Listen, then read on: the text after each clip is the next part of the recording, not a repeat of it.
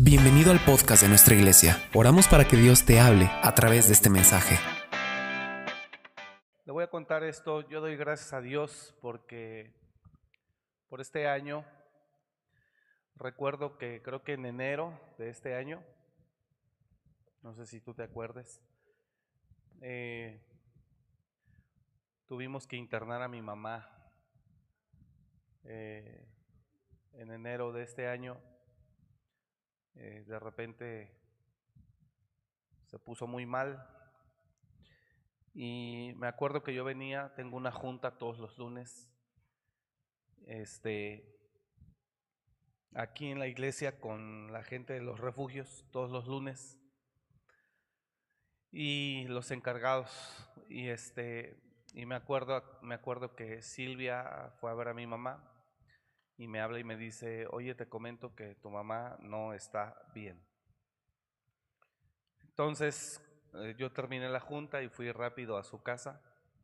Y cuando yo la veo, veo a mi mamá muy mal, pero muy mal. Entonces eh, fue necesario hospitalizarla.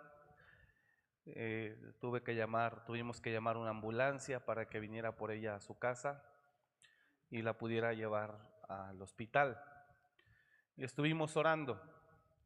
Yo estuve orando por ella, estuvimos todos mis hermanos, mi papá desde luego, por ella. Y bueno, gracias a Dios pues está de pie y está hasta el día de hoy con nosotros, ¿no? ¿Por qué le digo esto?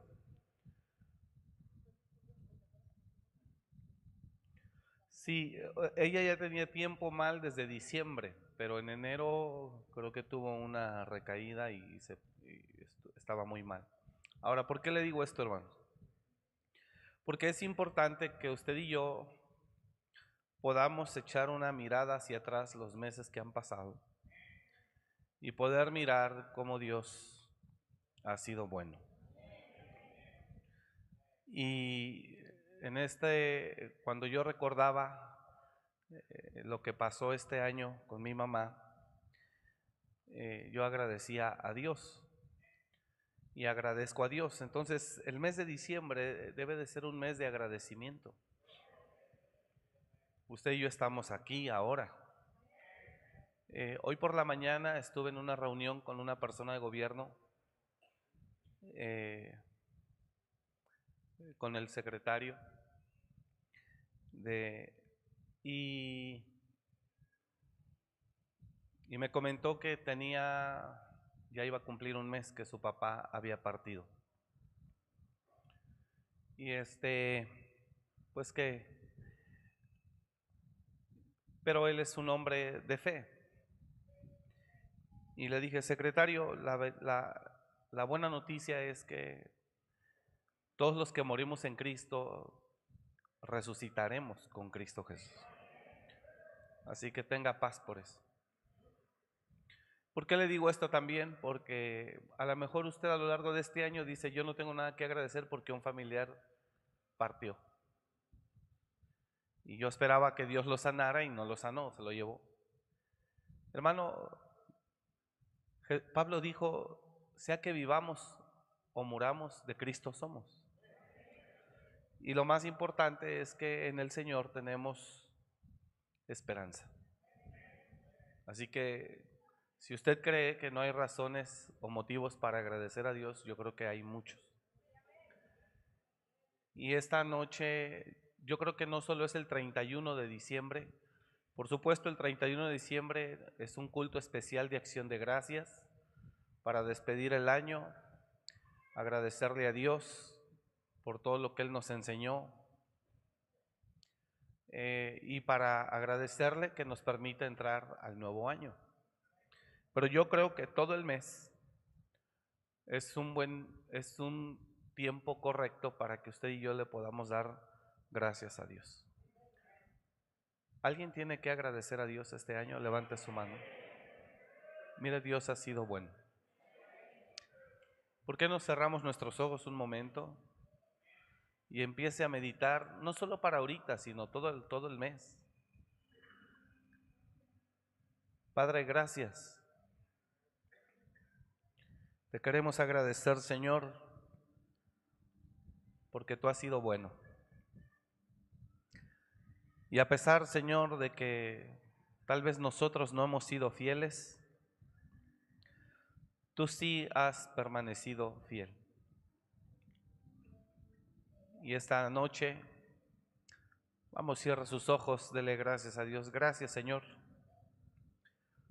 Gracias porque nos has sostenido, porque no me has dejado, ni a mí, ni a mi familia.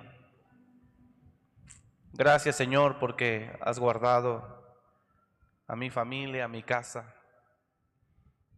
Y ya que estamos en este mes último de este año, queremos agradecerte, Señor, con todo el corazón, por todo lo que tú nos has dado este año. Te bendecimos.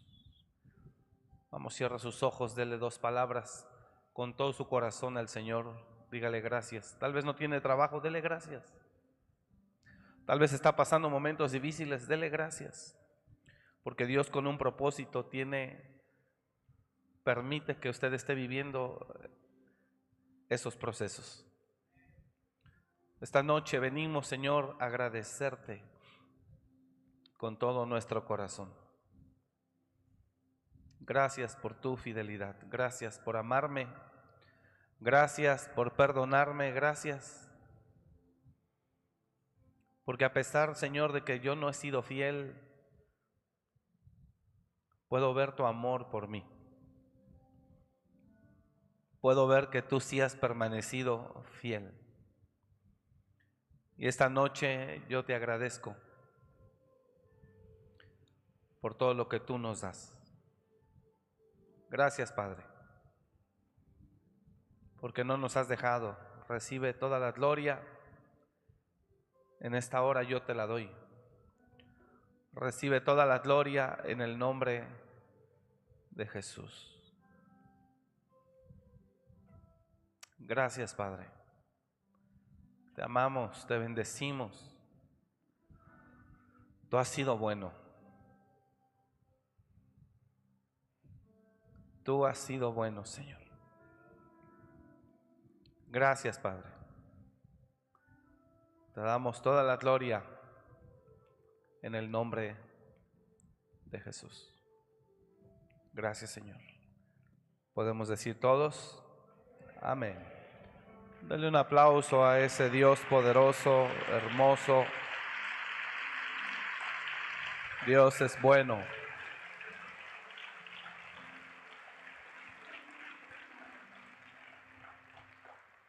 A lo mejor usted está ahí sentado y piensan que nosotros no tenemos luchas. ¿Sabe cuántas luchas libramos? Estoy hablando de nuestra familia. Usted no está por saberlo, pero hace también no mucho tiempo libramos unas batallas fuertísimas con uno de mis hermanos, el más chico.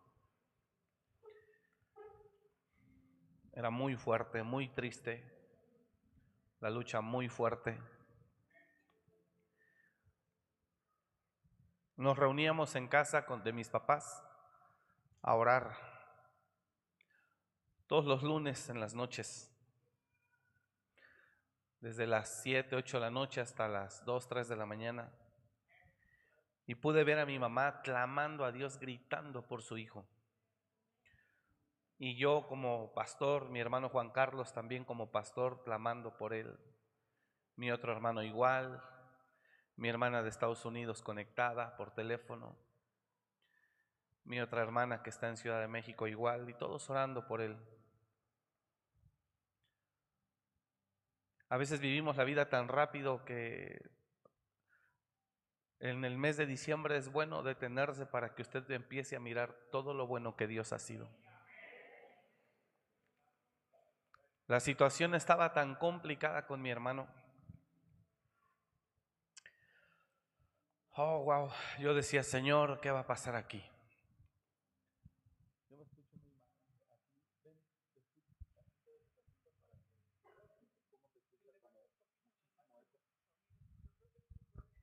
Y yo decía, Señor, ¿qué está pasando? ¿Qué va a pasar?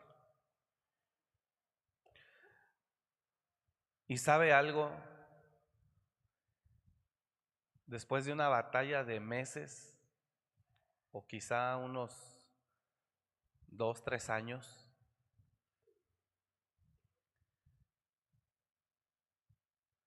Dios de repente nos dio la salida. Y hoy mi hermano está de pie. Él es ingeniero de profesión, retomó su trabajo, trabaja para una empresa. Regresó a Ciudad de México y está trabajando y está de pie. ¿Y por qué le cuento esto? Porque, hermano, no solamente, no solamente es bueno recordar en este tiempo todo lo que Dios ha hecho con nosotros a lo largo de todo el año, sino también no dejar de creer que Dios nunca nos dejará. Dígale al que está a su lado, no sé qué situaciones estés viviendo, pero ten por seguro que el Señor no te dejará. Verás su mano, verás su favor. Él nunca llega tarde, siempre llega a tiempo. Y yo estoy seguro, dígaselo, predíquele, predíquele, que Él te responderá. Amén. ¿Cuántos lo creemos? Amén. Apláudale a ese Dios poderoso que tenemos. Él es bueno. Dios siempre ha sido bueno. Y se lo digo en serio, hermano. Hemos visto, estábamos en una situación tan desesperada Decíamos, Señor, ¿qué está pasando? Y orábamos con guerra, con clamor, con humillación, con intercesión. Yo ataba demonios, echaba afuera. Algunas veces algunos de los pastores llegaron a estar con nosotros, creo que Daniel y Natanael llegaron a estar. Este, y la presencia de Dios cuando orábamos se sentía y descendía Dios. Pero Él, después de estar dándole dos, tres horas, igual. Yo decía, Dios santo. Fueron meses, años. Y de repente el Señor nos dio la salida. Y Dios obró en la vida de mi hermano. Y yo sé que Él está conectado ahora, es fiel, manda sus diezmos. Dios es bueno. No pierda la confianza. Hay un texto que dice, no es lo que le voy a predicar. Lo que le voy a, predicar son unos cinturonazos bien fuertes, pero ahorita yo estoy hablando de, de, Navidad. Amén. Entonces, el 24 de diciembre es normal, 9.30 y 10 y 11.30. 9 de la mañana y 11.30. Amén. 24 de diciembre. Y el domingo, el domingo 31, pues va a ser igual, pero ahora nada más le ponemos culto de acción de gracias. Ministraremos Santa Cena y daremos gracias a Dios. Servicio porque es un servicio de acción de gracias. Dios santo, no sé qué pasa, acá yo en el sonido me escucho muy mal. Entonces, eh, tenga la fe que el Señor no lo va a dejar. Es más, le voy a decir algo, aunque usted cometa errores, sí vivimos consecuencias, por supuesto, y nadie quiere vivir consecuencias. Pero Dios, aún en esas condiciones, extiende su misericordia. Así que agradezca a Dios por ese Dios fiel que tenemos. Y este mes es el último del año, es un mes para agradecer que de enero a noviembre Dios no lo dejó. ¿Y cómo puedo saber que no lo dejó? Porque está aquí. Aquí estamos. Y Dios ha sido bueno. ¿Cuántos dicen amén a eso? Amén. Así que si usted creía que no, es que los pastores no les pasa, hermano, tenemos la, la iglesia, los problemas de mucha gente, pero también los nuestros. Y las luchas y las batallas de la familia. Dice la palabra de Dios, muchas son las aflicciones del justo. Y eso es real. Muchas son las aflicciones del justo, pero de todas ellas le librará el Señor. ¿Alguien lo cree? Gloria a Dios. Bueno, cada año, cada año, escúcheme bien. Yo sé que hay gente que, se, que Dios la trajo a esta casa en el curso de este año. Cada año yo siempre le he dicho a la iglesia, hermanos, en el culto de acción de gracias, yo les sugiero, les sugiero, en el culto de acción de gracias o en el mes de diciembre, en el culto que quiera, yo les sugiero, si ya reconoció todo lo que Dios ha hecho en su vida durante todo el año, lo guardó, yo le sugiero, dele una ofrenda de gratitud a Dios. Es un consejo. Es un consejo que también es bíblico, pero yo le sugiero. Mire hermano, nosotros salimos a carretera todo el tiempo y hemos visto de accidentes terribles. El lunes Antier, un tráiler se quedó sin frenos bajando de la autopista viniendo de Ciudad de México. Y en la caseta de Sinapecuaro se llevó creo que cuatro o cinco vehículos y derribó toda la caseta de, cobro. Un, un módulo de la caseta de cobro. Imagínense la gente que está parada en el carro esperando que avancen para que pague su cuota y avance y de repente le llegan por atrás y hacen su carro chicharrón.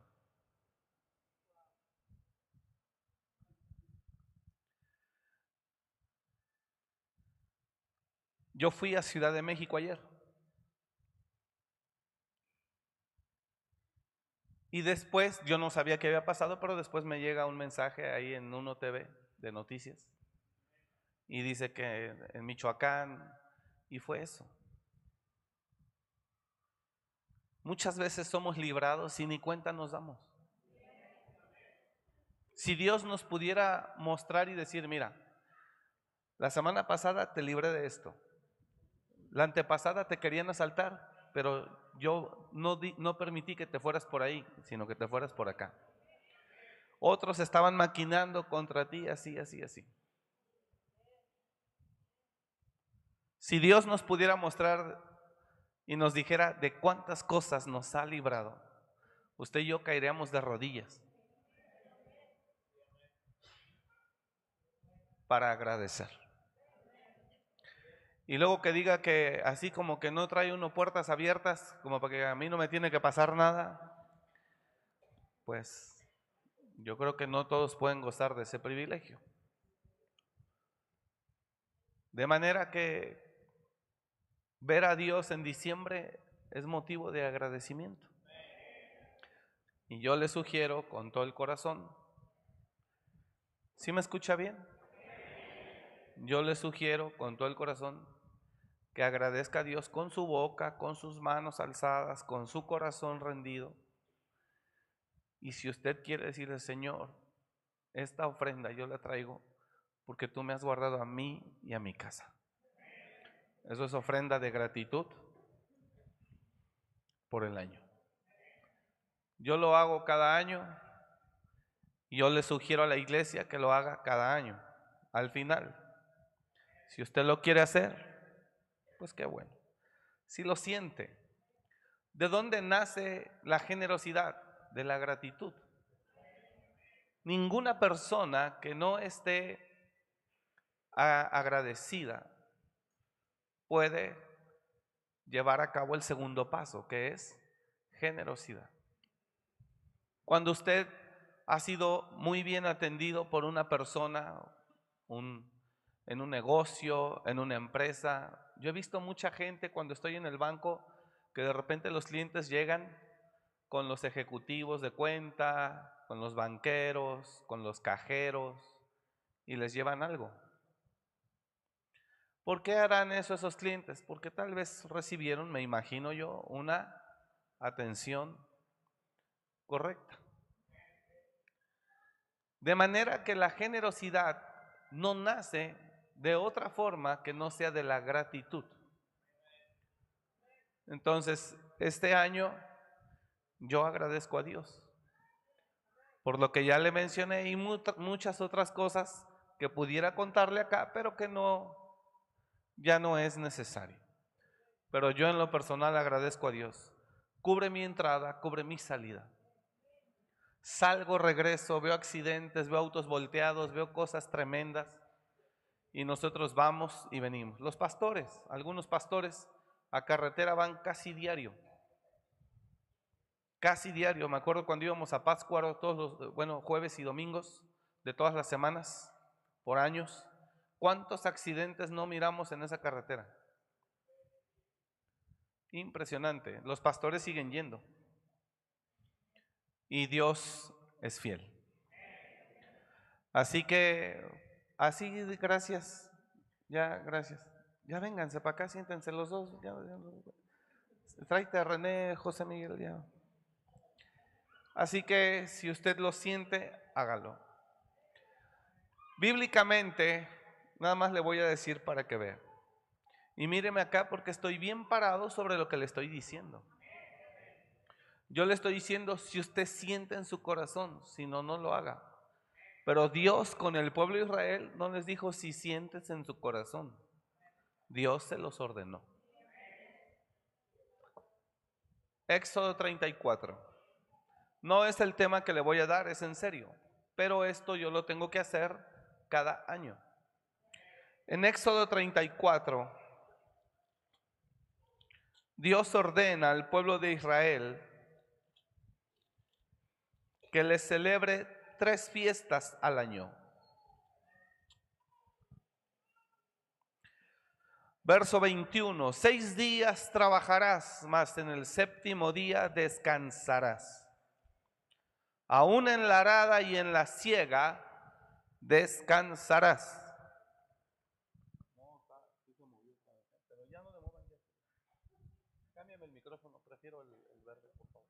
Cámbienme el micrófono, por favor, prefiero el, otro.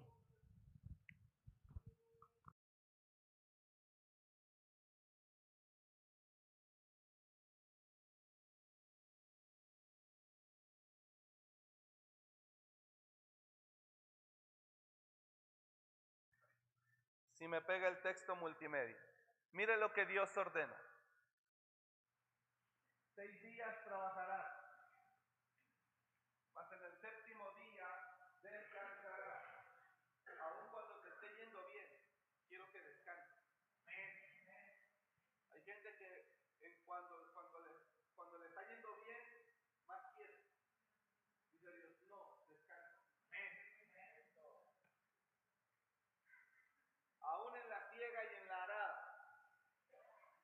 seis días descansará.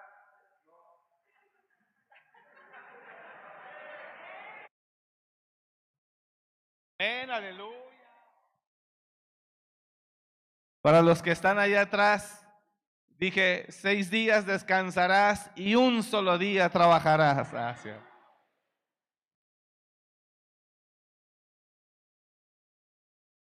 Bueno, a veces falla uno, usted sabe.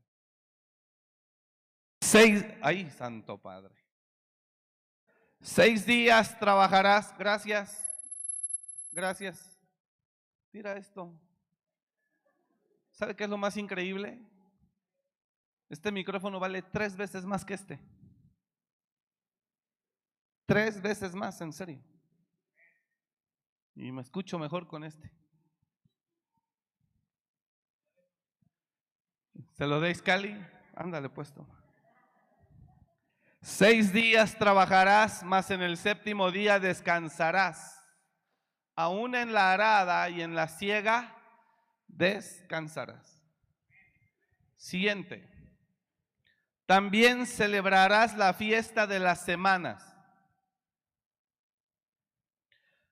La de las primicias de la siega del trigo y la fiesta de la cosecha, ¿qué dice?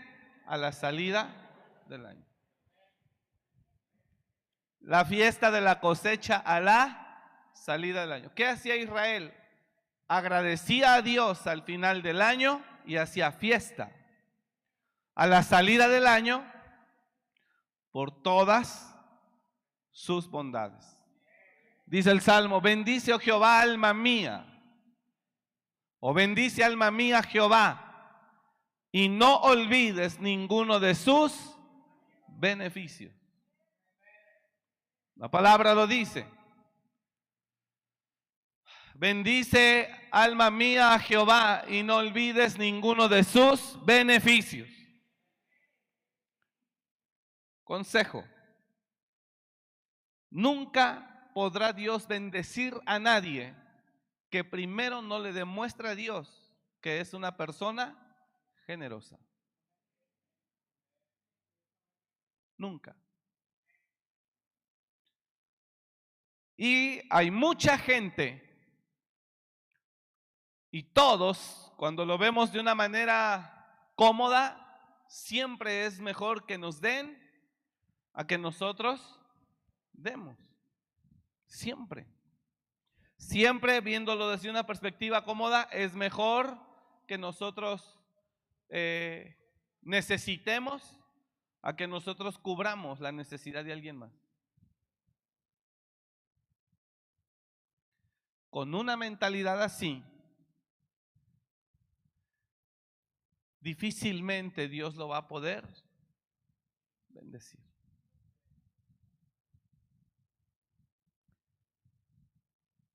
Y pudiera quedarme aquí a hablarle mucho acerca de esto, hermano. Pero solamente le digo que la escritura dice que es más bienaventurado dar que recibir. Y aquí hay un llamado muy fuerte para algunas personas para que en verdad no termine un año igual como ha vivido no solo este 23, sino todos los de atrás. Y que empiece el 2024 con una mente diferente. Bueno, Dios a Israel le ordena, quiero que celebres a la salida del año. ¿Qué celebraba Israel? Todas sus bondades todos sus beneficios. ¿Quiere que le diga algo? Dios obligó a Israel a ser generoso. Oiga lo que le digo. Dios obligó a Israel a ser generoso.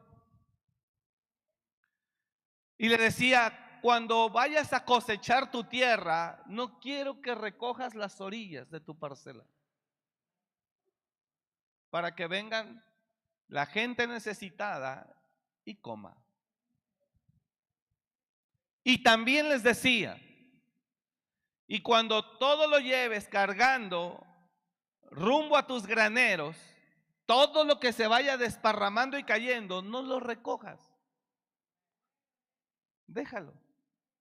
Para los que no tienen tierras, recojan de tu fruto. Dios a Israel no le aconsejó ser generoso, se lo ordenó. Así que todos los judíos que labraban la tierra, cuando la cosechaban,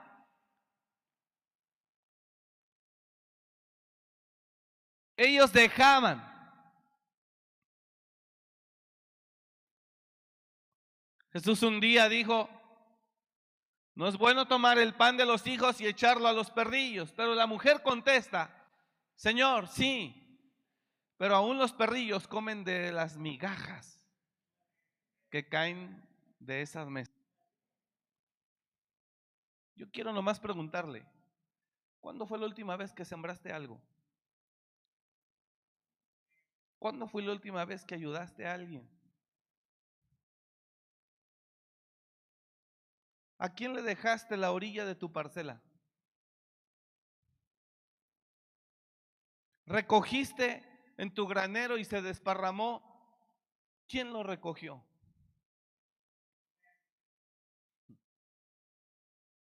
Conozco gente tan, pero tan tacaña que lo único que da es el diezmo. Fíjese. No deja nada. Conozco gente tan, pero tan dura de corazón que si acaso lo único que le da a Dios es el diezmo. Obviamente no ignoramos que muchísima gente ni siquiera un diezmo, es una limosna. 10 pesos, 5 pesos, 20 pesos, no sé. En el nombre de Jesús. Mira, este tema yo lo puedo predicar en otras iglesias con otros pastores. Aquí no, porque se malinterpreta, se cree que uno está buscando que usted le dé. Pero yo le ruego en el nombre de Jesús, rómpase.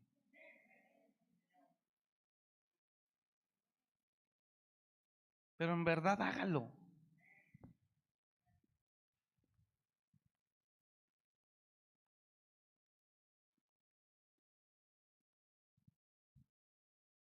¿Quién comió la última vez de tu cosecha? De las orillas que no recortaste. ¿Quién comió cuando llevabas hacia tus graneros toda tu cosecha y todo lo que se caía? No lo recogiste. ¿Quién lo comió?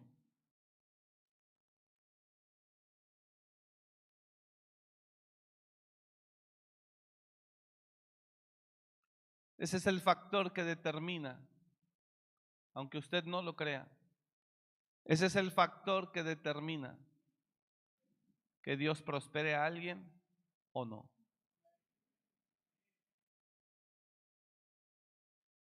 No me estoy refiriendo que solo le dé a Dios, a sus padres.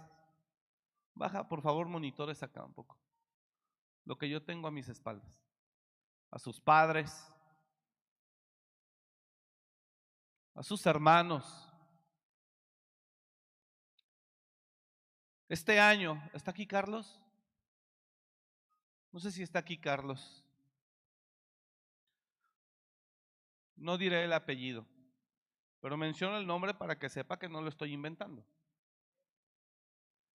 A principios de año, a él le dejaron unas deudas.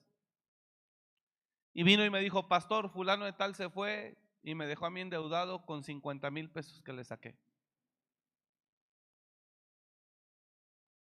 Algo así. Dije, no me digas. Dije, no eres el único hijo, a muchos o a varios. Me dice, sí, pastor. Yo le saqué un préstamo, pues obviamente yo soy el titular, y pues él simplemente se fue y me dejó a mí. ¿Qué hago? ¿Lo publico para que no siga haciendo daño a otros? Y le dije, no es tu trabajo. ¿Y quiere que le diga qué le dije?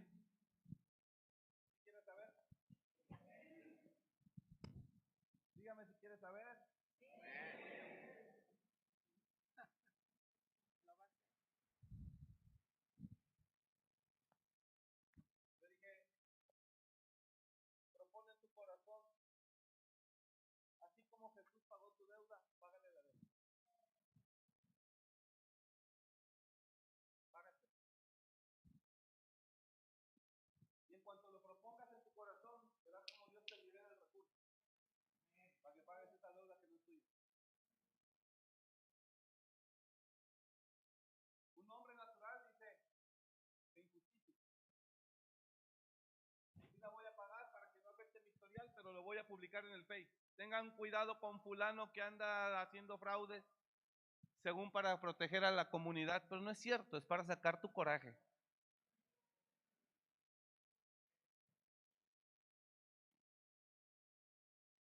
Dije, pero proponlo, hijo.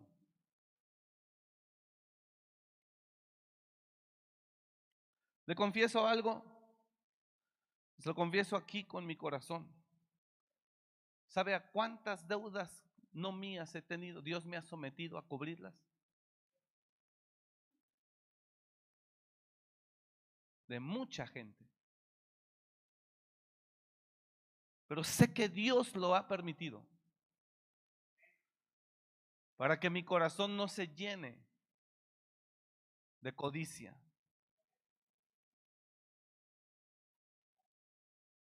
Y también se me han perdonado deudas.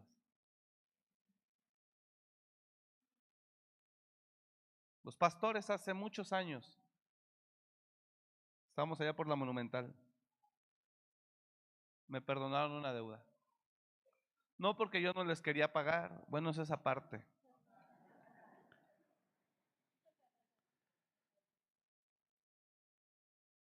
Sino que le voy a comentar porque Miguel, cuando abrimos el primer refugio hace 14 años, él tenía su bodega en el mercado de Bastos y él mandaba la comida cada semana al refugio.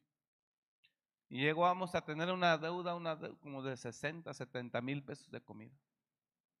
Un día lo cubrimos, eh, la deuda y todo. Después había también por ahí una diferencia y me acuerdo que justamente en un diciembre me escribió una carta. ¿Si fuiste tú? ¿O tú me debes a mí más bien? Págame. Y él me dijo, paz, lo que está pendiente, no se preocupe. Pero no porque yo fuera amoroso, en verdad, sino porque teníamos ese, ese acuerdo. Pero él lo quiso sembrar. Y Dios lo ha hecho con uno. Y también Dios nos ha sometido a un mismo proceso.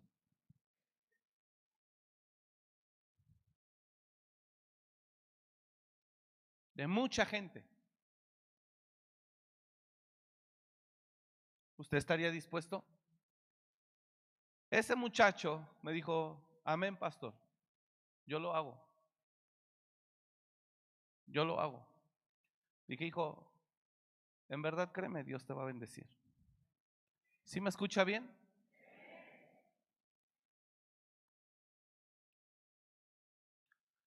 Y lo hizo. Yo creo que eso ya tiene como unos nueve meses, no recuerdo. Pero vino hace un mes. Vino hace un mes él. Un domingo terminando me trajo tres sobres. Y me dice, pastor, solo quiero entregarle tres ofrendas. Una, mi primicia. Dos, mi ofrenda cuando Dios me sacó de Egipto. Wow, me sorprendió. Y la otra de agradecimiento. ¿Cuánto lo habrá prosperado Dios?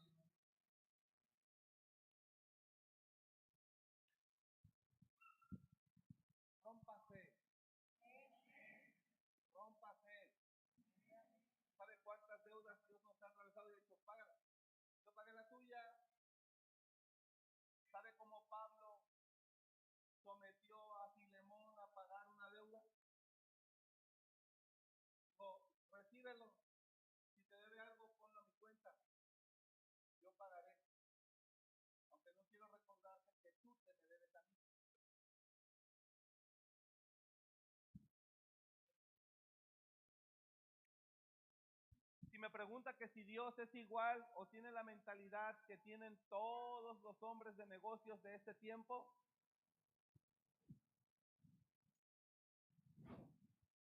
¿Sabe quién es el hombre de negocios? ¿Cómo, ¿Cómo, Cristo se maneja en los negocios? ¿Sabe cómo Cristo se maneja en los negocios? Baja más aquí, por favor. Baja más aquí. ¿Sabe cómo Cristo se maneja en los negocios? En los negocios, según aquí, es ganar, ganar, lo cual es mentira también. Lo cual es mentira. En Cristo, se lo digo en serio y delante de Dios, en Cristo es dar, ganar. Dar, ganar. Dar, ganar. Dios es así. ¿Le interesa esto? Pero la gente no quiere entenderlo. ¿Cómo podrá mirarlo? Yo le dije a él, propone en tu corazón pagarla. Dios te va a bendecir. si vino después de nueve meses o no sé cuántos meses y trajo tres ofrendas a Dios, tres sobres, es porque seguramente Dios lo bendijo y además pagó la deuda.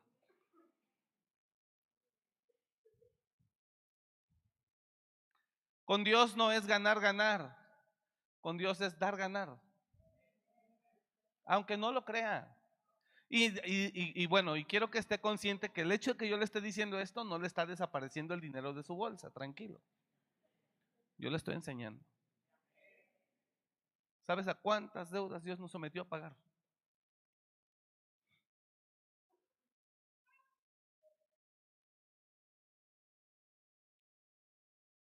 Que yo podía haber dicho, ¿y yo por qué? ¿Yo por qué? Imagínense que Cristo hubiera dicho, ¿y yo por qué?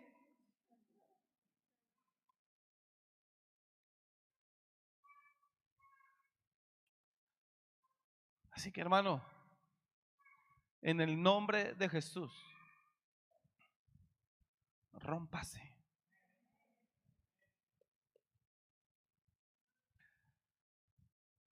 Los ministros que están acá, el crecimiento de su ministerio lo determinará su generosidad. Y lo ato a eso en el nombre de Jesús. Dios no bendice tacaños. Lo ato a eso. El crecimiento de su ministerio lo determinará su generosidad.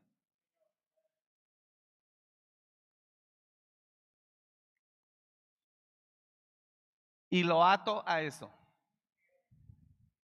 Cambie la mente de que todo quiera que le paguen y de que todo quiera que le den. Cambie su mente. Cambie su mente de que todo quiera que le regalen. Cambie su mente que todo quiera que le sirvan. Cambie su mente. Diga al de lado, cambia tu mente.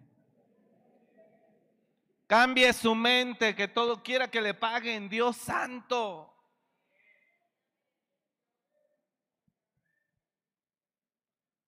Cambie su mente.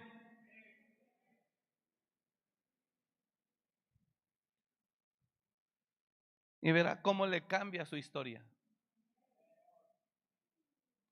Deme un fuerte amén si es que usted está acá. Apláudale si lo quiere hacer. No puede terminar el año con la misma mentalidad de que todo quiero que me paguen. Oiga, wow. No puede terminar el año así, con esa mentalidad. Todo quiero que me paguen, todo quiero que me den, todo quiero que me pongan.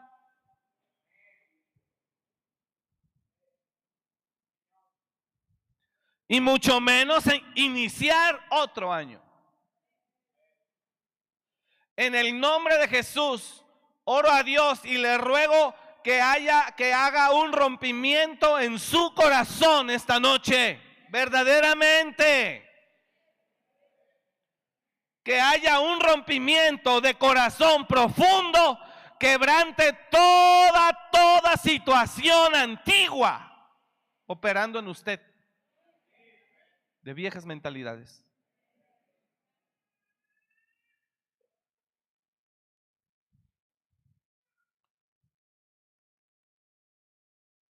Escritura es tan clara, de verdad yo no me quería quedar más tiempo en este tema, pero la, escritura es tan clara, dice, dad y se os dará. ¿Y qué se le va a dar? Medida buena, apretada, remecida, rebosante.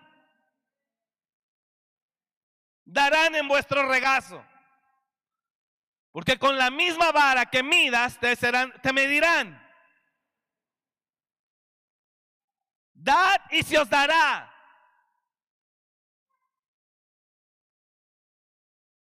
Así que si usted es de los que hacen intercambios y esas cosas, hermano, no vaya a Waldo a saber qué, qué compra para darlo. ¿Cuánto vale lo de Waldo? ¿20? ¿15? 29. Dad y se os dará. Medida buena. Apretada. Remecida. Y rebosando. Darán en vuestro regazo.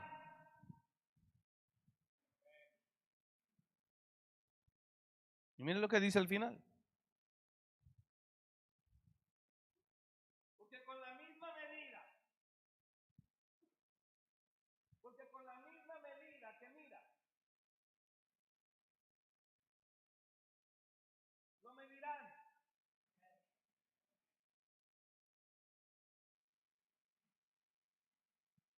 La lógica de la tierra. Dice Dios, yo envío la lluvia. Usted trabaje la tierra y siembre. Y la lluvia hará que germine lo que usted trabajó y sembró.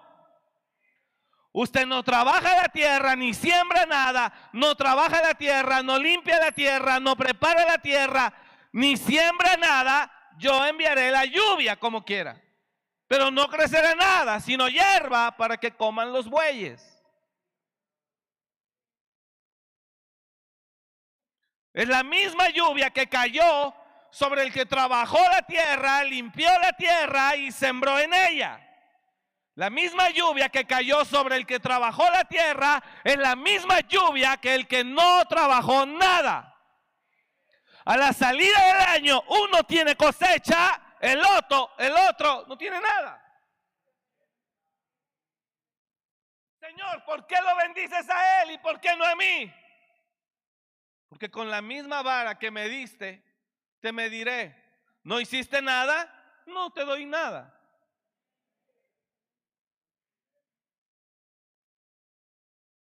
Es sencillo.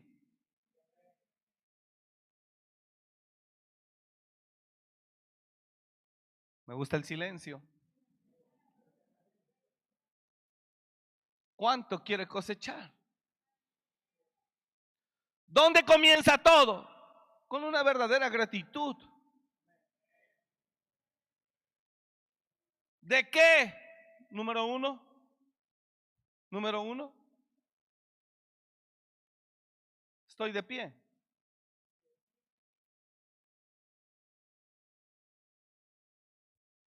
Mira hermano, la vida le puede cambiar en un instante.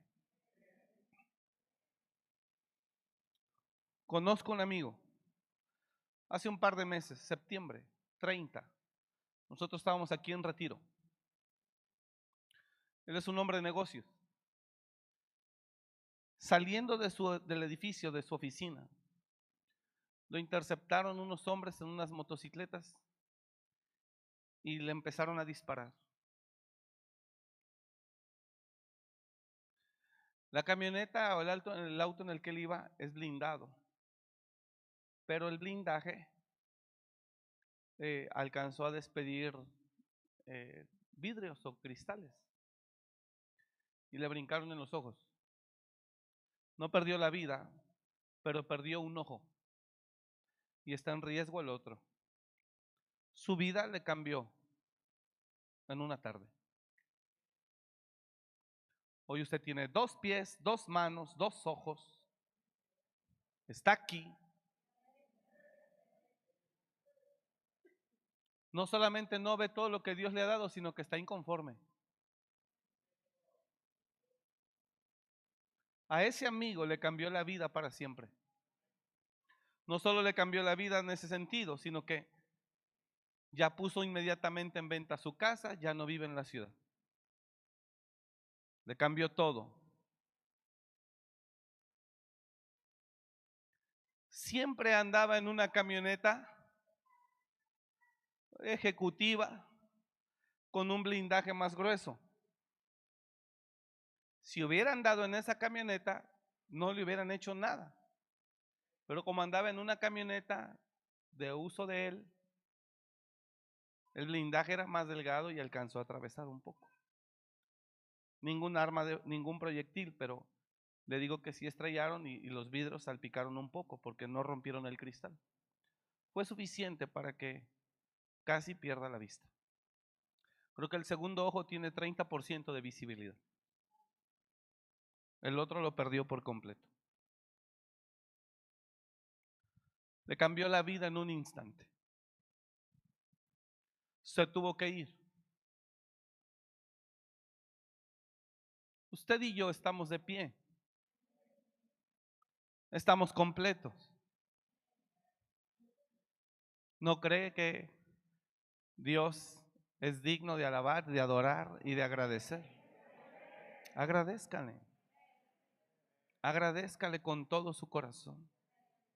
Dios es bueno. Y a Él gracias le damos por todo lo que nos da. Entonces, yo estoy seguro que es el Señor el que le está hablando esta noche. Y si Dios le está diciendo, no entregue el año ni empiece otro con la misma manera de pensar. Es porque estoy seguro que sin lugar a dudas, Dios quiere sorprenderlo el año que viene. O este mismo año, lo que resta. Pero es necesario que usted, en el nombre de Jesús, se rompa a sí mismo. ¿Puede decir amén? Bueno, mire lo que Dios le ordenó a Israel. Tres veces en el año se presentará todo varón tuyo delante de Jehová el Señor, Dios de Israel. Verso 23. Tres veces en el año se presentará todo varón tuyo delante de Jehová, el Señor, Dios de Israel. Es una orden. Tres veces se presentará. Oiga esto. Porque yo arrojaré a las naciones de tu presencia y ensancharé tu territorio y ninguno codiciará tu tierra cuando subas para presentarte delante de Jehová tu Dios tres veces al año. ¿Me está oyendo? 25. No ofrecerás cosa leudada junto con la sangre de mi sacrificio, ni se dejará hasta la mañana nada del sacrificio de la fiesta de la Pascua. 26. Las primicias de los primeros frutos de tu tierra llevarás a la casa de Jehová tu Dios. No cocerás el cabrito en la leche de su madre. Dios ordena, míreme acá por favor. Dios ordena a Israel que se presente tres veces al año delante de él. Todos los hijos de Israel tenían que subir a Jerusalén, donde estaba el templo, tres veces al año. Número uno, a la salida del año. Cuando el año termina, todos los hijos de Israel se presentaban delante de Dios con ofrenda de agradecimiento y celebraban fiesta. Dos, a la entrada del año, sus primeras cosechas, ya sea de animales como de la misma tierra, sus primeras cosechas, ellos las traían delante de Dios. La primicia, que era la primer cosecha, le daban a Dios lo primero, era para que Dios bendijera toda la cosecha del año.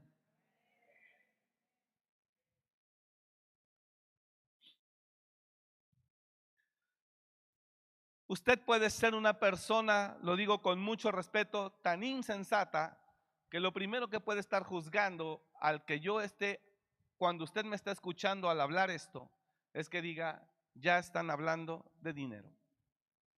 Con todo respeto, si usted está pensando eso, con todo respeto, usted es la persona más insensata que conozco o que pueda conocer. Porque esto no es un asunto de dinero, esto es un asunto de entendimiento espiritual. Dios dijo, lo primero que te nazca, te nace el primogénito de tus vacas, de tus ovejas, de tu ganado, quiero que lo presentes delante de mí.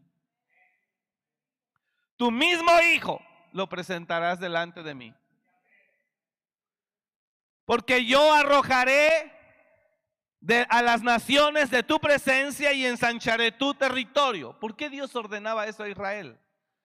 Porque yo arrojaré a las naciones de tu presencia y ensancharé tu territorio y ninguno codiciará tu tierra cuando subas para presentarte delante de Jehová tu Dios tres veces al año. A la salida del año, ¿qué es? Al principio del año, ¿qué es? Que Dios pueda bendecir mi cosecha de todo el año. Primicia. Esto lo hizo Abraham, esto lo hizo Abel y Caín antes de que existiera la ley. Imaginen. Antes de que existiera la ley lo hizo Caín y Abel. Y evidentemente eh, Caín lo hizo más a fuerza que de ganas. Como algunos cuates que conozco, obviamente aquí no hay nadie así, pero algunos cuates que conozco, no, hombre, le dan un parecido a Caín.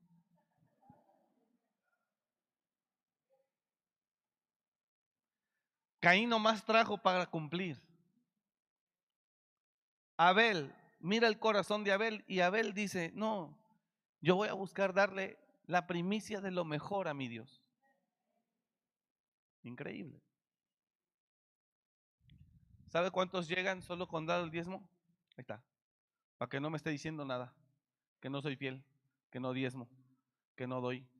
Para que no me diga nada. Eso no te quita la marca.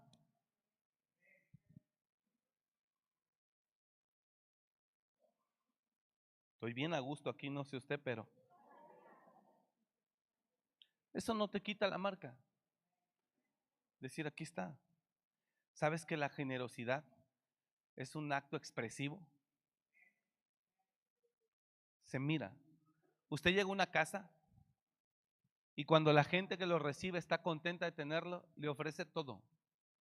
La cama, la mejor comida, el mejor platillo, la mejor silla. Y le ofrece una y otra. Y le dice, coma. Y aquí hay más y dele. Y hay gente que para que le den y todo, ah, sí, amén, en la bendición hasta yo me dejo ir solo. Ahí sí.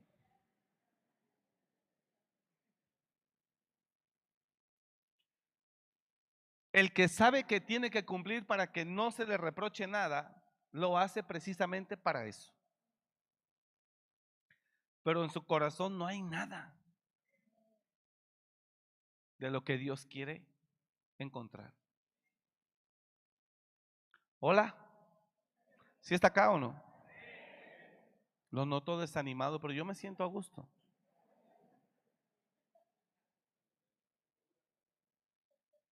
Rómpase. Se lo digo de corazón. Rómpase. Ay, no sabe cuánta bendición se han perdido. Algunos. No tiene idea. No sabe cuánta bendición se ha perdido y no sabe cuánto Dios ya lo hubiera sorprendido una y otra y otra y otra vez. Perdóneme que se lo diga, créame delante de Dios. Yo tengo aquí un tema y era la segunda parte del domingo, para que no piense que no traía que compartirle. Y el tema que yo le traía, la segunda parte, que es muy bueno, y le quería hacer entender a usted que en el proceso de formación es imposible que no haya heridas. El que entienda eso va a vivir el proceso sin bronca. El que no entienda eso lo va a abortar. Ese era mi segundo tema. Porque en la mañana, el domingo en la mañana yo prediqué y dije sobre la disciplina. No te desmayes cuando eres corregido. Porque no existe forma de crecer si no es a través de la disciplina. No existe. Pero esa disciplina, si tú no eres disciplinado, entonces en lugar de la disciplina vendrá la corrección. Usted decide qué quiere, disciplina o corrección, para que vea que, que tenía un tema que compartir. Pero aprovechando aquí dos por uno,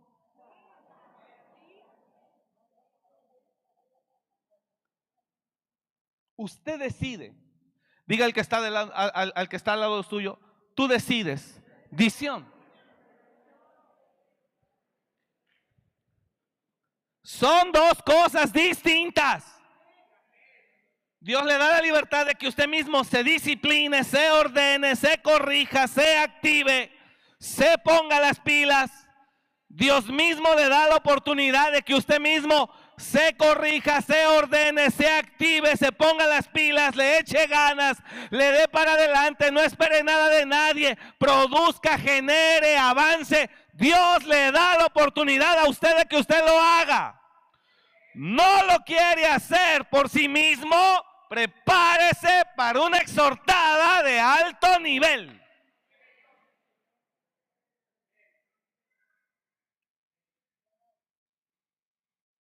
Eso es lo que sigue. Cuando yo no tengo la capacidad de ordenarme, disciplinarme, corregirme, lo que viene es una exhortada de alto nivel. Una corregida, una reprendida, una exhortada tremenda es lo que sigue para aquellos que no han querido corregirse a sí mismos. Es distinto, corrección a disciplina. La disciplina dice, espero que tú lo hagas. No lo hace, entonces viene el Señor y le va a poner una buena santa reprendida. Hasta que lo haga. ¿Por qué? Porque lo quiere bendecir. Por eso. Ahora, en esa reprensión, mire, yo me doy cuenta cuando la gente está enojada contigo. La gente está enojada contigo porque le estás exigiendo que llegue temprano a trabajar. Y te dicen, sí, perdón, no vuelve a pasar. Pero ya te lo dije, te lo dicen enojados. Ya están heridos. Pero ¿por qué me culpas a mí? Si estaba en ti. Ahora, ¿por qué te enojas conmigo? Me exhibió, me produjo heridas. Claro, el proceso de violencia va a causar heridas. Heridas que no son necesarias si usted se activa. Imagínate la gente que le digo, por favor necesito que llegue temprano a trabajar. Te dicen que sí, llegan al otro día, pero los siguientes días vuelven a llegar dos horas después, una hora después, 40 minutos después. Díganme en qué trabajo afuera lo van a aceptar. ¿Desde cuándo le hubieran dicho bye, que le vaya bien? Tú dices eso y lo hieres. Y él se ofende y se hiere y se lastima. Y eres el más malo. Y las ovejas cuando hablan con él o con ella dicen, no, es que ustedes no conocen al pastor aquí predicando, wow, qué lindo, qué hermoso, pero ustedes no saben cómo es con uno. No, soy como cualquier líder o jefe o autoridad sería con un subordinado indolente,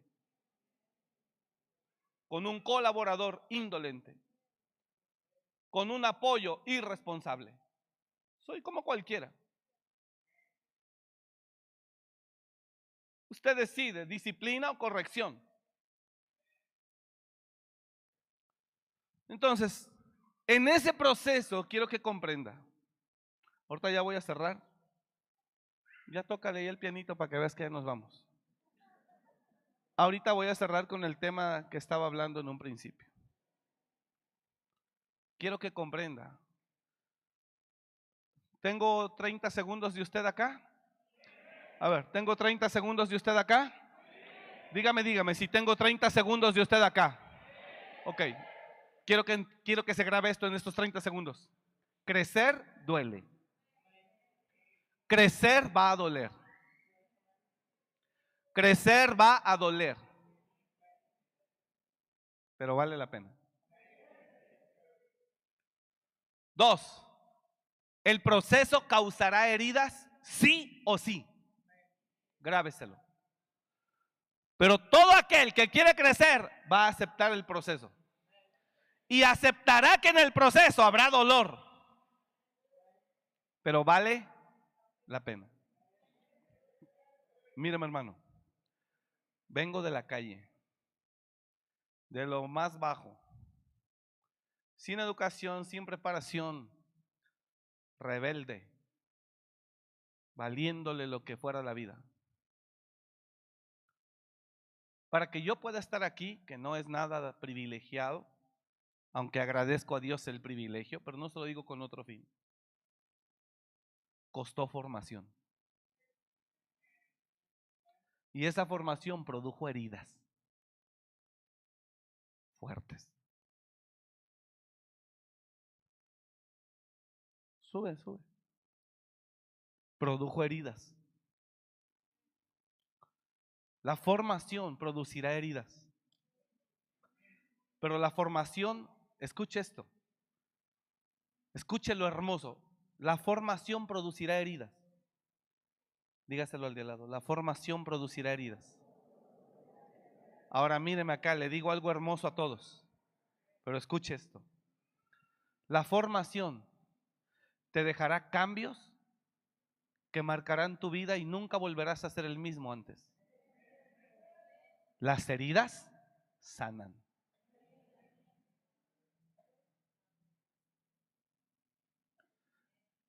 Todo aquel que quiere crecer tendrá que ser formado.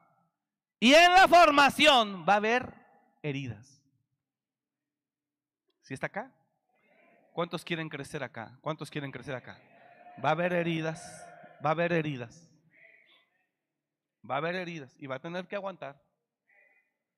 Y no es de los que debe de salir con que a la primera que le llame la atención, no, pues si no le gusta me retiro, con permiso, yo si no le sirvo me voy. Ay, papá, porque se ganó doble. ¿Sí me está comprendiendo o no?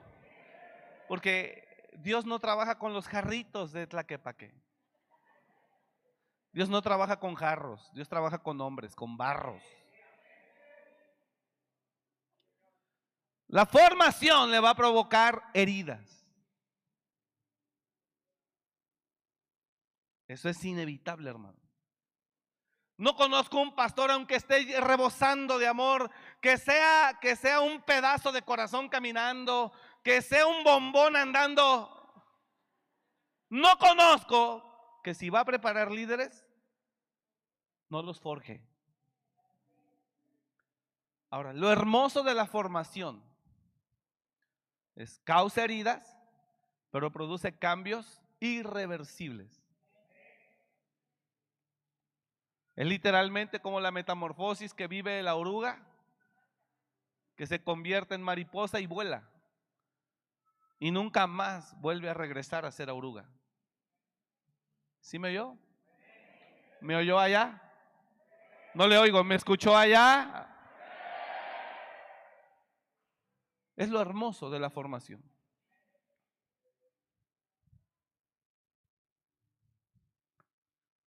Y las heridas, pastor, se sanan. Deme un ejemplo bíblico.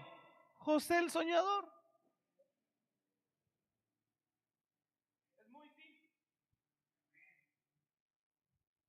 José el soñador. Lo vendieron sus hermanos, lo desprendieron de su padre. ¿Cuántas heridas no cree que le causaron? Oír a sus propios hermanos decir, matémosle. Y luego otro que dice, no, mejor echémoslo en esa cisterna, un pozo. Y después otro, no, mejor vendámoslo a, esa, a, e, a ese grupo de ismaelitas que van hacia Egipto. Vendámoslo como esclavo. Y digámosle a nuestro padre que una fiera salvaje lo devoró. Y de repente le cambian la vida a Jacob de ser un príncipe, de estar con su padre, bla, bla, bla, a José, perdón, de estar ahí con su papá Jacob, de repente a ser un esclavo donde ya no hay comodidad ni privilegios, donde ahora es un esclavo que pertenece a alguien. No tiene voluntad propia. Y además las heridas por haber oído lo que sus hermanos, propios hermanos, maquinaron contra él. Además del dolor de no ver a su padre más, de no tenerlo más y de saber que su padre estaba muriéndose en vida cuando le estuvieran diciendo, no encontramos a José más que su túnica de colores llena de sangre, mira.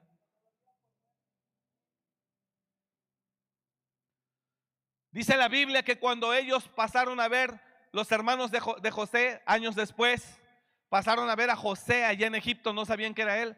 José gritó en ese salón donde él estaba de dolor. Pero el proceso lo formó y lo preparó. Ni más ni menos que para ser el Señor de la tierra. Y cuando José sana la herida, recibe a sus hermanos y sus hermanos con miedo, no, se va a desquitar. Y él dice, tranquilos, ya Dios me sanó y me hizo entender que no fueron ustedes los malos, sino que Dios me metió a ese proceso y permitió que ustedes me vendieran, me hicieran lo que me hicieron, pero fue para preservación de vida, para yo ir adelante. No me entendió. Resultado final. José fue el preservador de vida de Jacob y de todos sus hermanos y de toda la nación de Israel. Las heridas, Dios las sanó en un instante. En el proceso de formación, dígalo conmigo, en el proceso de formación, las heridas son inevitables para todo aquel que quiere crecer, avanzar y ser mejor cada día son inevitables. ¿Se podrán quedar ahí por muchos años? Probablemente sí. Probablemente sí. A José se le quedaron 17 años.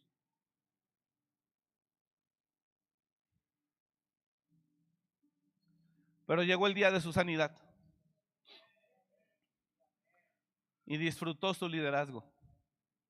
Amó a su padre, lo llevó a vivir a lo mejor de la tierra amó a sus hermanos, los abrazó, los besó. Las heridas valieron la pena. ¿Por qué reniega de que se le lastima? ¿Sabes cuánta gente te deja de hablar? ¿Sabes cuánta gente se pone molesta contigo? ¿Sabe cuánta gente se indigna con uno? Me habló muy fuerte, me exhibió habló de mí. Y alguien la calma, pero no está diciendo, pero sí, pero habló de mí. Y eso no se hace. Y no sé qué. Dígame entonces, si la Biblia se rigiera bajo la prudencia de lo que no se hace, entonces no hubiera habido salvación para el hombre.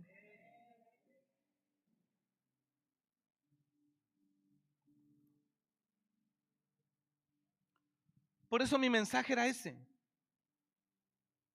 Y mi sugerencia y consejo en serio era lo otro que ya le dije. Dice Dios, te va a doler. Omar, crecer duele. Omar, crecer te va a pegar. ¿Sabe a qué Dios nos ha expuesto tantas veces? A traición, a dolor. Y lo sigue haciendo hasta la fecha y duele. Y usted no lo sabe, pero en secreto lloramos. Pero aquí estamos.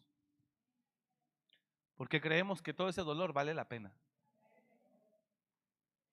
Si fuéramos un poco lógicos y razonables, diríamos, ni yo tengo necesidad de estar aquí, ni usted tampoco. Nos quitamos de problema.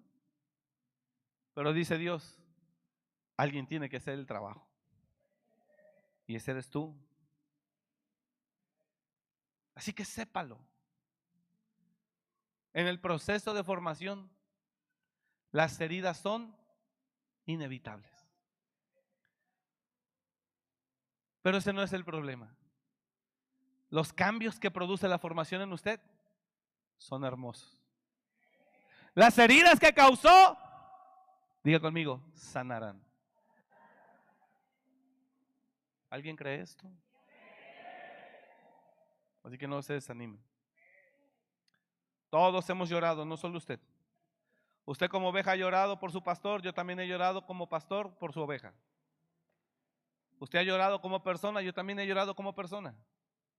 Usted se ha dolido, también uno se duele. Todos estamos en esta misma jugada. Pero hay un consolador. Es Dios.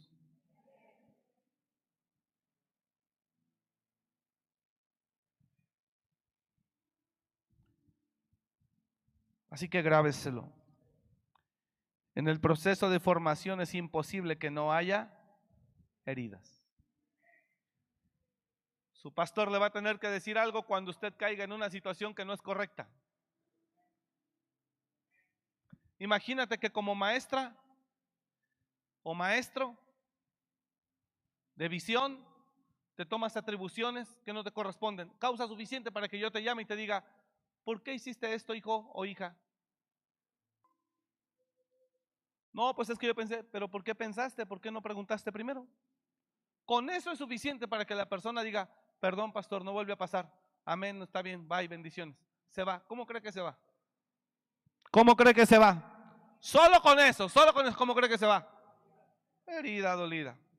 Si es madura, guardará silencio y llorará su dolor hasta que Dios le sane en una administración, en un mover de Dios, un domingo, un miércoles, un viernes, un sábado, un día en su casa, una oración. Si no es maduro o madura, prepárate para que te envenenen unos días más que están por ahí en las filas. ¿De cuáles somos?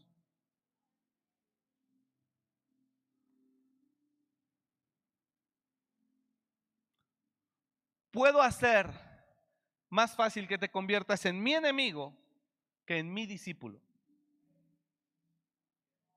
¿Cómo ves? Y todo aquel que no recibe la formación se convierte en enemigo, no en discípulo. Y yo tengo enemigos y discípulos.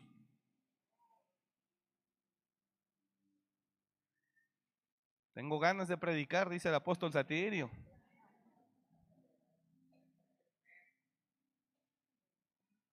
De ti depende convertirte en mi discípulo o en mi enemigo. Y de esos hay varios. Discípulo, si sabe aceptar la reprensión. Enemigo, si está en desacuerdo. Y dicen, no me agradó y no estoy de acuerdo. Prepárate. Así que a este tema hermoso le podemos llamar enemigo o discípulo, con signos de admiración. Y usted sabe quién es su enemigo y quién es su discípulo. Usted sabe. ¿Cuántos papás hay aquí? Levanten la mano. ¿Cuántos de ustedes bajen las gracias? ¿Cuántos de ustedes han visto a sus hijos sentidos, indignados y enojados con ustedes? Levante la mano. Gracias. Pero sus hijos no se sienten con el refrigerador, ni con la cama, ni con la regadera, ni con el calzado, ni con el vestido. Con eso no están sentidos. Pero sí están sentidos con usted. Qué bello. ¿Verdad? Y el papá siente que su hijo está sentido con usted. Y el papá siente que el hijo está enojado con usted, ¿sí o no? Lo mismo. Nada más que acá está más fuerte. ¿Por qué? Porque yo no soy nada suyo. Y a mí sí me puede odiar y aborrecer y hacerme la guerra hasta que se canse. Porque lo lastimé en el proceso de formación. ¿Cuántos quieren crecer? Usted fue llamado a crecer. Sepa, sepa, habrá dolor independientemente del nivel de, liderazgo en el que esté, habrá dolor.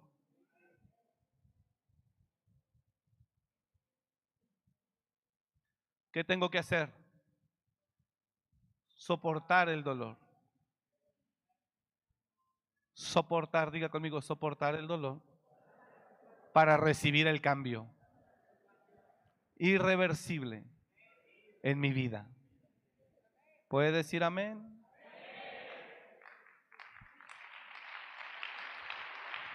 Póngase de pie, por favor, apláudale fuerte a Dios.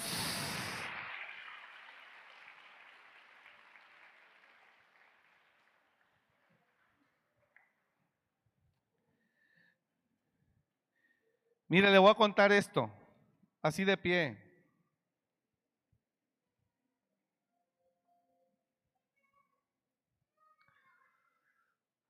El lunes tuve junta. Aquí voy a provocar una herida, pero estoy consciente de eso. No creo que vengo borracho o quedando mal y que no me doy cuenta de lo que hago. No, claro que sí, sí me doy cuenta de lo que hago.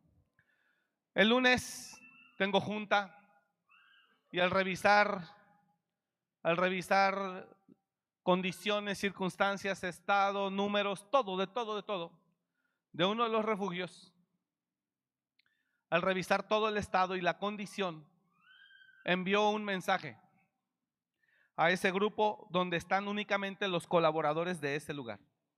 Dije, hermanos, Dios les bendiga, esto más esto, más esto, más esto, más esto, más esto, y yo estoy demandando. ¿Y sabe qué esperaba? Lo que escribieron algunos. Y algunos escribieron humildemente dijeron, amén, pastor. Sí, amén, vamos a estar orando. Con eso es suficiente, no esperaba más. Pero otra persona que se sintió severamente agredida, al leer mi mensaje, solo me manda una manita. No dijo ni amén, sí, amén, pastor, lo recibimos. Nada, nada más me hizo. Y entonces le iba a contestar, le iba a decir, gracias, hijo, eh, por decirme que amén, que chido.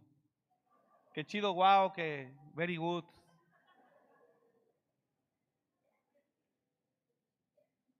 Él no dijo nada. Él nomás dijo así. No sé si es un amén, pero no estoy de acuerdo. O amén, pero tengo mis reservas. Obviamente ya no contesté nada. Hasta ahorita vine a ser libre aquí con usted. Aquí sané mi corazón esta noche. Es un ejemplo. ¿Eh? Hay cosas que se entienden. Y que cuando usted reconoce autoridad y gobierno, usted sabe decir, sí, Señor. Mire, hoy estuve en una reunión con, con, el secretario de ayuntamiento, desayunando. Terminamos y me dice, pastor, regálame una foto para enviársela al presidente. O sea que quiere, va necesita dar cuentas o le quiere decir, mire, ya estuve con el pastor. Ahí está. Está comprobando trabajo. ¿Me está oyendo? Lo hizo ese líder. Dando cuentas. Siendo respetuoso. Siendo un hombre entendido. Yo sé que la formación cuesta y duele, pero eres probado. Y muchos no somos o no salimos aprobados. Habrá dolor, hermanos. Créame, habrá dolor, yo sé. A mí también me dolió. Siempre he tenido ganas de subirme estas bocinas. No, mejor no, porque si no, al rato todo el mundo se va a subir. Habrá dolor, pero le producirá cambios. Lo harán mejor persona, más capaz. Así que atrévase. Y el consejo, rómpase. Señor, bendigo a todos. doy gracias por sus vidas. Y oro a ti, Señor, que cada uno entienda tu palabra.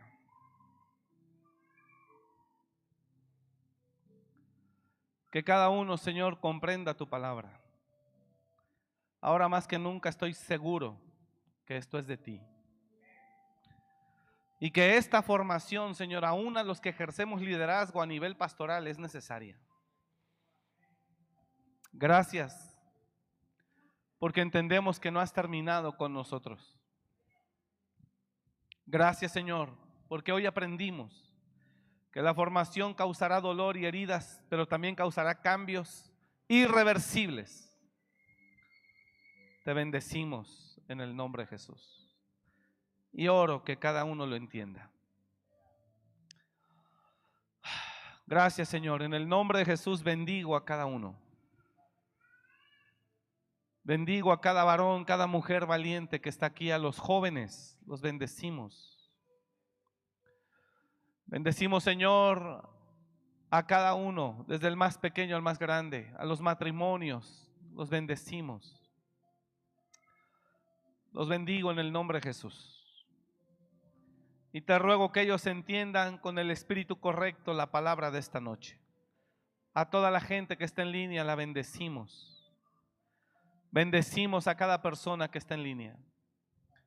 Te doy gracias, Señor, por cada familia que se conecta, por toda la gente que está en YouTube, en Facebook, no solo en vivo, sino después los días, las horas mirando este mensaje. Los bendecimos, Señor, y oro que esta palabra nutra, fortalezca y haga crecer sus corazones. Gracias te doy, Señor. Recibe toda la gloria en el nombre de Jesús. Gracias, Señor. Bendigo tu nombre y por favor te pido lleva con bien a todos. Y dales descanso esta noche para que mañana cada uno se incorporen a sus actividades. Los bendecimos a todos en el nombre de Jesús. Y la iglesia dice, amén. Que Dios le bendiga. Gracias por venir. Gracias por escuchar este mensaje. Comparte y suscríbete. Para más información de nuestro ministerio visita www.amoryrestauracionmorelia.org.